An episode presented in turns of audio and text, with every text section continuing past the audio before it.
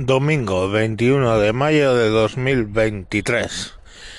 Me encuentro, me encuentro contando la historia de Pocoyo por suscripción popular, porque varios sois los que me han preguntado sobre el tipo este que me preguntó que si una prostituta se podía negar a acostarse con él y pues ya que tenéis algunos por lo menos la confianza o la necesidad de conocer a este sujeto, pues os puedo contar un poco su historia. Eh, por el motivo X, en mi empresa, eh, mantenimiento y comunicaciones, las telecomunicaciones, los, los teléfonos en principio, teléfonos, comunicaciones telefónicas, dependían del mismo director. Y a este volvía de China y no sabían dónde ponerle, de director de algo en China, y nos lo pusieron a nosotros, al jefe de mantenimiento y a mí. El jefe de mantenimiento que era un buscavidas de toda la puta existencia. No sé si habéis tratado muchos con jefes de mantenimiento, pero vamos. Este era el estereotipo de buscavidas. Y claro, este pues de repente se encontró con eso y no sabía muy bien qué hacer.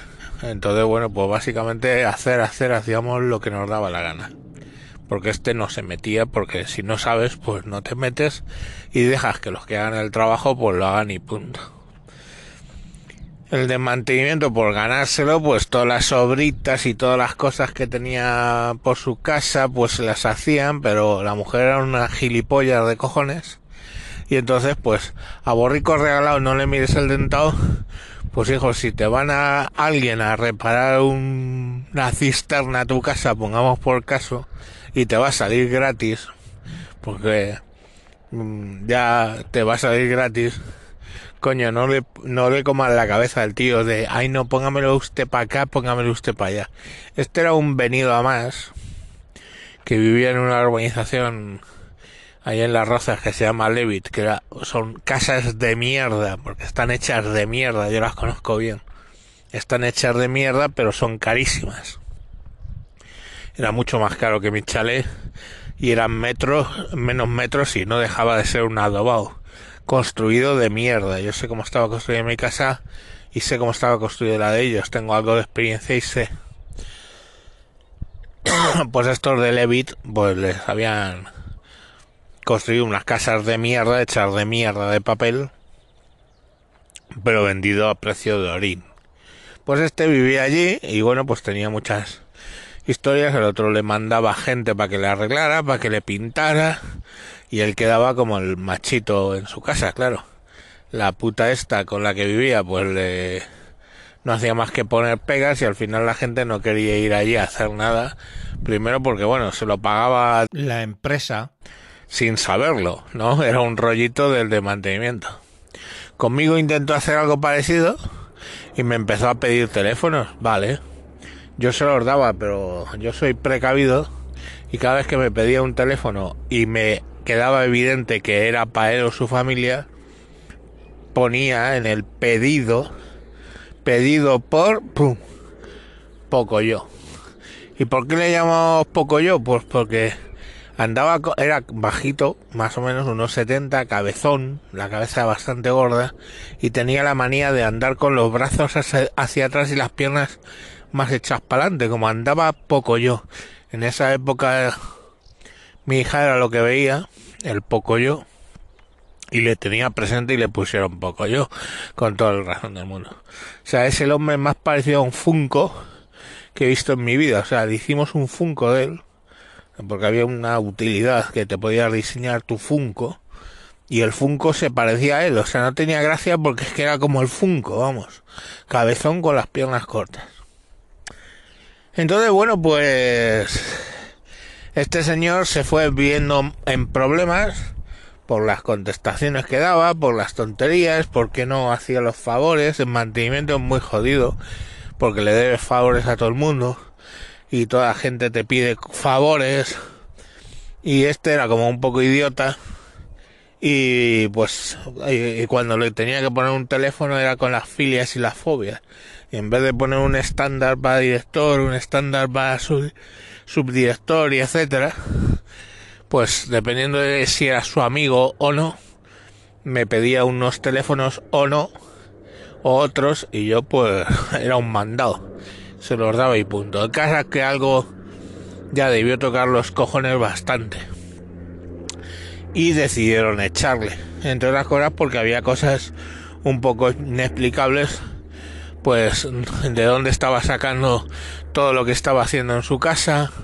Eh, todos los teléfonos. Estaba de inexplicable lo que estaba haciendo con la tarjeta de crédito que le dan con el coche de empresa para hacer kilómetros y pues se veía que ese coche tenía un consumo el doble que todos los coches. Luego se descubrió que pues que hacía eso. Ponía los dos coches en batería y pagaba la gasolina de los dos. Y claro ya una harta de tonterías de los que llevaban el tema de la gasolina dijo bueno y este coche qué depósito tiene lo ha reformado o qué coño el caso es que le echan. Como se echa un directivo en cualquier empresa grande. Cogen y directamente le dicen, ¿cuánto llevas en la empresa? No sé cuánto. Tanto es, pum, paga y vete. Le dieron un dinero, le dieron los 45, entonces, o 30 y los 33 días, 45 los primeros y luego a 33 días por año trabajado y se fue. El tonto del culo porque el de mantenimiento le pinchó para ello, se compró un Ford Mustang aquí, en España. Lo flipáis el coche, ¿eh? Era flipante. Además, ya le entró la neura, se divorció de la tóxica esta. Que ya estando divorciado con el Mustang es cuando me preguntó si una prostituta se podía negar a follar con él. O sea, qué puta vida más triste. Tienes tan asumido el que no, que piensas que una profesional que le suda la polla más o menos como seas, vale que, bueno, lo que yo le contesté fue la realidad.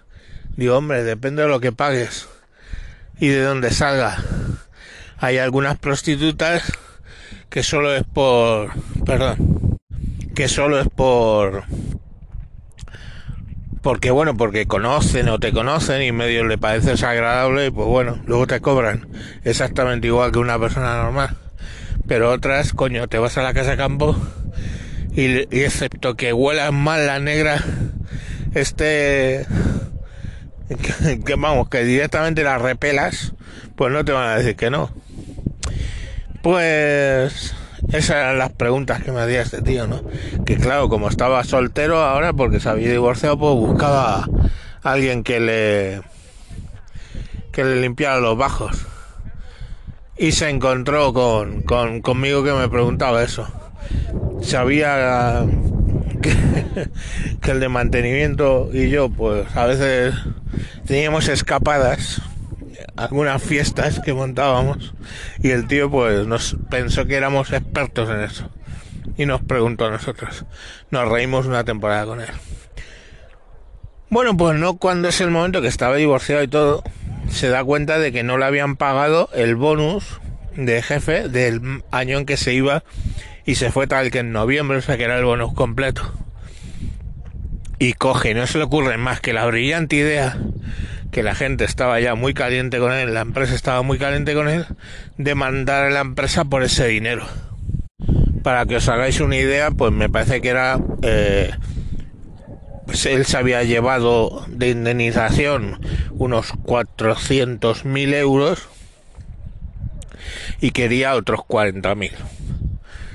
Y por esos 40.000, pues claro, la empresa ya no estaba dispuesta y nos empezó a recabar información empezó a recabar información de quién había pedido que le hicieran qué cosas en su chale, en su adosado, que pidieron quién había pedido esos teléfonos, en qué gastaba la gasolina, en toda una serie de cosas, armaron un caso y cuando magistratura llamó a la empresa, pues la empresa fue con todo con copias de las facturas de los teléfonos, con mensajes al de mantenimiento diciéndole que quiero que fulanito vaya a su casa es según las cuentas las cosas. El de mantenimiento fue el que le ofreció hacerle las cosas, pero claro, lógicamente tenía un montón de mensajes diciéndole pues que vengan mañana para hacer no sé qué.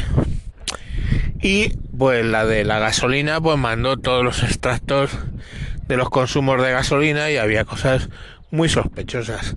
Eso y alguna otra cosa hicieron que el juez declarara el despido improcedente y lo obligaron a devolver los 400.000 euros. La última vez que lo vi iba en un Toyota eh, Yaris es el pequeño Aigo o algo por el estilo, uno muy pequeño, un Aigo creo que era, el que había probado el Mustang y no sé cómo coño si vendió el Mustang, si le dieron o qué, pero desde luego devolvió los 400.000 euros, le pagaron creo que a 20 días por año trabajado y le descontaron todo lo que se había ido llevando. Al final no sé si le dieron 100.000 euros después de trabajar toda una vida.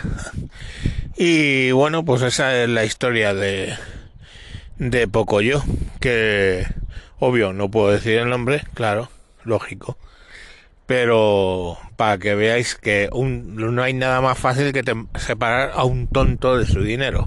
O sea, el pavo había ganado 400.000 euros de indemnización, que bueno, estando recién eh, divorciado, ese dinero era todo para él, y se encontró con que por intentar reclamar otros 40.000, se encontró con menos de 100.000 de indemnización y en la puta calle.